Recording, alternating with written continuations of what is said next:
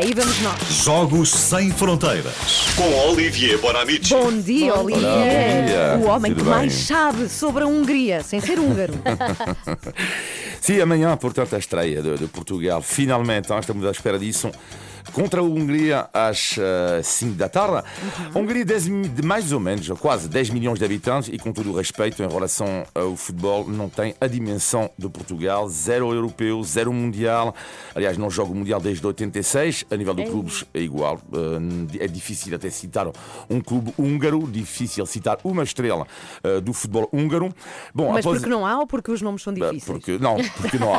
Eh, Porque não há jogadores de topo, topo, por assim dizer. Bom, Sim, após sim. este quadro super negro, eh, temos, Só para baixar as expectativas. sim, temos que dizer que nem foi sempre assim, porque a Hungria chegou a ser uma enorme potência do futebol, finalista do Mundial 38 e 54, e na altura, com um dos melhores jogadores do mundo, Ferenc Puskas. Aliás, se querem com os amigos, e isto é super curioso, eh, fiz o quiz lá no- na redação da Renascença, não souberam responder. E é uma coisa super engraçada que podem fazer sobre o futebol português, que é a Liga Portuguesa de Futebol, ela existe desde o eh, campeonato 1934, 1935. Ora, eh, vários treinadores foram, eh, como evidente, campeões. Qual é a nacionalidade que mais vezes ganhou a Primeira Liga? Bom, como é óbvio, primeiro os portugueses, e logo a seguir. Ah, isto é muito curioso, porque as pessoas podiam dizer os brasileiros ou os Sim. ingleses, e são os húngaros. Os sério? húngaros ganharam 16 vezes o campeonato português, é verdade. Dois exemplos: José Zabot no Porto e no Sporting e Bela Gutmann no Benfica e no Porto. 16 títulos no total para os húngaros, eh, os húngaros porque lá está, nos anos 30 até os anos 50, a, Hungria era uma referência ao nível do, do futebol. Bom, então o futebol é o desporto número um na Hungria, sem dúvida nenhuma. Sim. E depois disso, então temos a esgrima com Oh, a a disciplina do sabre, assim, são extraordinários. E depois temos a natação. E o que é interessante, porque apesar da Hungria não ter acesso ao oceano, existe eh, a cultura da água. Pois. O país tem uma riqueza lagos. exatamente hidrológica notável, por exemplo, com os lagos e as suas fontes de águas termais. Ah, incrível, são cerca de 1300 na Hungria e quem já visitou Budapeste sabe com certeza do que é que estou a falar.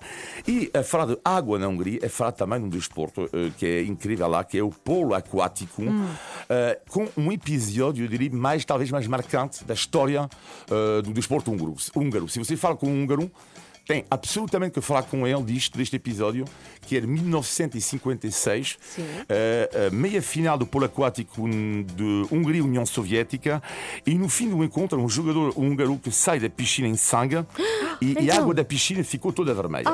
Toda vermelha. Então, Mas estava o que é que- tudo o bem? que é que aconteceu? Não, Não, não Não, nada. não estava, não estava nada bem.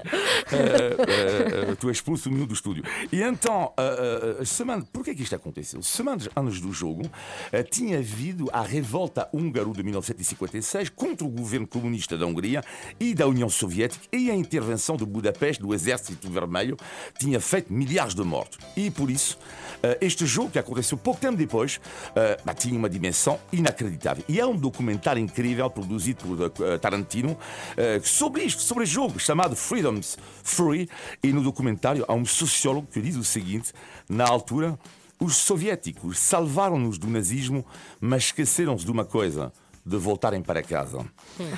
E na piscina, então, foi a loucura. O público gritava Budapeste, Budapeste, go home, go home. E os húngaros que sabiam a língua russa provocaram os adversários até a pancadaria geral e a piscina, então, que ficou toda vermelha de sangue. Meu Deus. Amanhã, Mas é uma bem. ótima conversa para se ter com húngaros. Sim, sim. Sim, sim Ou não, com porque, russos. sim, não, porque exatamente, exatamente, se calhar mais com os russos, porque os húngaros também é um motivo de orgulho, eh, isto, não é? Porque tem a ver com, com o contexto da revolta húngaro. E amanhã, ainda bem, eh, o contexto será muito mais pacífico. Esperemos. Espero eu. Não, isto é evidente. E só para terminar esta crónica, o nome a quem dedicamos eh, estes Jogos Sem Fronteiras eh, de hoje é jogador do Futebol do Porto, eh, do Salgueiros, do Braga e do Benfica.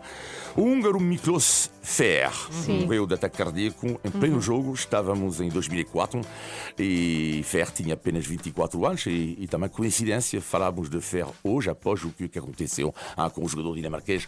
eh, Eu acho que Eriksen. todos pensamos. não há Pensamos, nenhum exatamente. português que não tenha pensado no FER. É verdade. Quando é o verdade. vimos no Bom, sábado. então já sabem um pouco melhor sobre a Hungria. Muito Agora mais. sim, Muito mas mais. atenção, Ana, que o Olivier não sabe o que é sortido húngaro. Não Foi ver à internet, é Não. Ai, juro.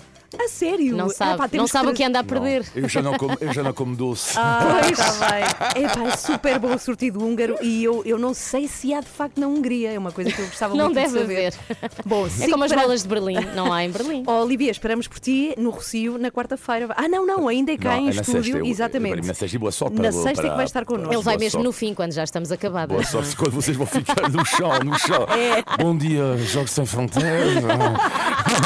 Beijinhos, Olivia. Beijinhos. Tchau e boa